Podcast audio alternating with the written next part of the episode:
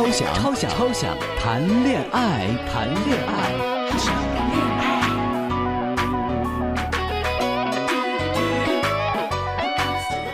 大家好，欢迎收听《超想谈恋爱》，我是文超。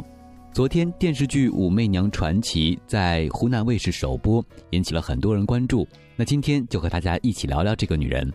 武则天给人的印象总是那么冰冷无情的，但是女人终归还是女人，都有她柔情似水的一面。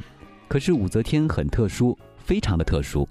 作为历史上唯一的女皇帝，为了江山社稷，她深埋了自己的情感。临近晚年的她，又开了养男宠的先河，又放纵了自己的情感。扑朔迷离的情感世界里，她的真爱在哪里呢？她最爱的男人又是谁呢？爱情永远的主题，有的执着，有的迷失方向。关于武则天的故事，很多人都写过，他的故事真是说不完也写不完。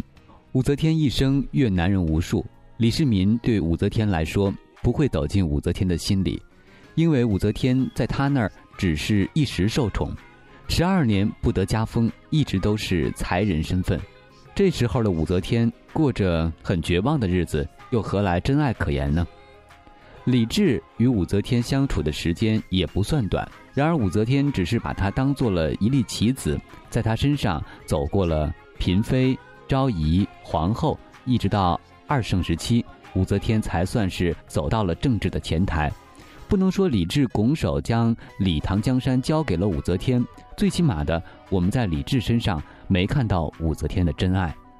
从武则天的第一任男宠冯小宝的出现。到二张兄弟的受宠，再到控鹤间的建立，大量养男宠，我们看到的武则天只是在享受性快乐，又哪来的情感付出呢？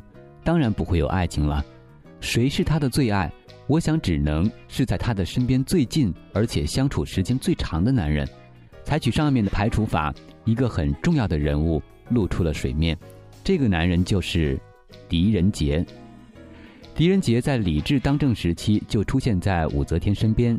武则天在做皇帝，除了炒作自己是弥勒佛之外，一个最重要的原因跟后期狄仁杰的力举是有关的。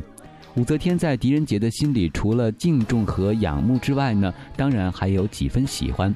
美好的事物大家都喜欢嘛，何况武则天是如此的出类拔萃，而且超凡脱俗，风华绝代。说到这里，我想四大美女不把武则天列在内，可能就是考虑她的另类吧。她的美丽不属于尘世，大唐的男人只能是仰慕而已。而武则天当政时期罢免了七十五位宰相，可是偏偏狄仁杰相安无事。我们看到的狄仁杰是粒粒风行、犯颜直谏，敢与武则天一辩高低的还有几个人呢？而且当朝文武不少都是出自狄仁杰一手提拔，可见狄仁杰在武则天的心中是何等的信任。我想这种信任不能和政治同日而语了，明显是出自情感上的信任。狄仁杰曾受武承嗣诬陷，当时武则天信以为真，因为武承嗣毕竟是自家人嘛。但是武则天并没有将狄仁杰杀死，而是贬罪流放。这样的举动无疑是在挖武则天自己的心头肉了，其中有太多的依恋和不舍。那后来真相大白之后，又把狄仁杰接了回来，在武则天成就女皇的血腥之路上，杀弟屠兄，肃清李唐皇亲宗室，连自己的儿女都不放过。可又为何对狄仁杰网开一面呢？只能用“宠爱有加”这个词来概括了吧。事实上也确实如此。后期的狄仁杰废掉了武则天的控鹤监，还有武则天一生信奉的礼佛。狄仁杰所仰仗的靠山，其实就是出自武则天的宠爱。他们彼此爱慕，但又不忍心彼此受伤害。武则天的地位，还有狄仁杰在百姓中的威望，导致他们不能相爱，彼此只能仰望。这又需要怎样的一种感恩和尊重呢？一路走来，陪伴武则天的只有狄仁杰。后来狄仁杰病重，武则天无数次探望，最终还是没留住狄仁杰，先他而去。大唐空旷了，没有人能超越武则天，也没有出现第二个狄仁杰。武则天的最爱在心中，在梦中，实际上就是超越自我、超越世俗、无欲无求的精神之恋。爱，真的美好。字缓缓流动在心底，像昨夜倾泻的雨，淹没我的呼吸。不能抗拒思念，像海涌向我的身体，漂流在无边的回忆里，任时间将我淹熄。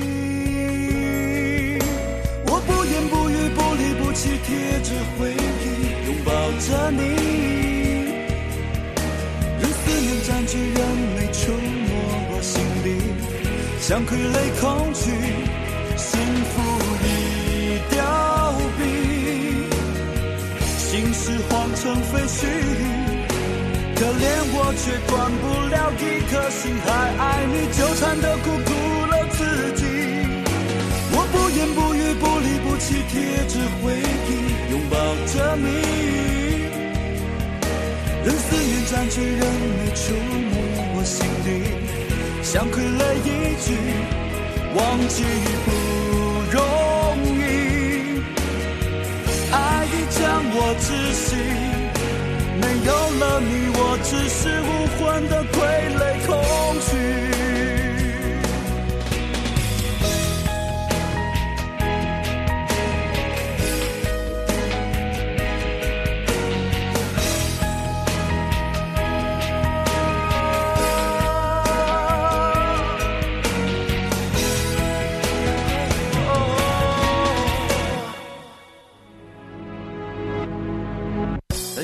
洗去那脸上的淡淡倦意，洗去眼角泪一滴，人是软弱而空虚。清冷冷的屋里没有你，只剩自己。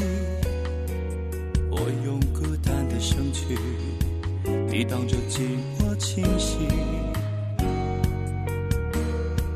你的名字缓缓流动在我心底，像昨夜倾泻的雨，淹没我的呼吸。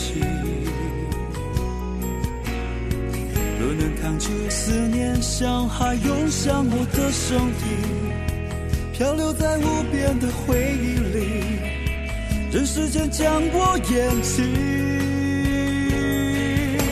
我不言不语，不离不弃，贴着回忆，拥抱着你。任思念占据，任泪触摸我心底，像傀儡空虚，幸福已凋敝。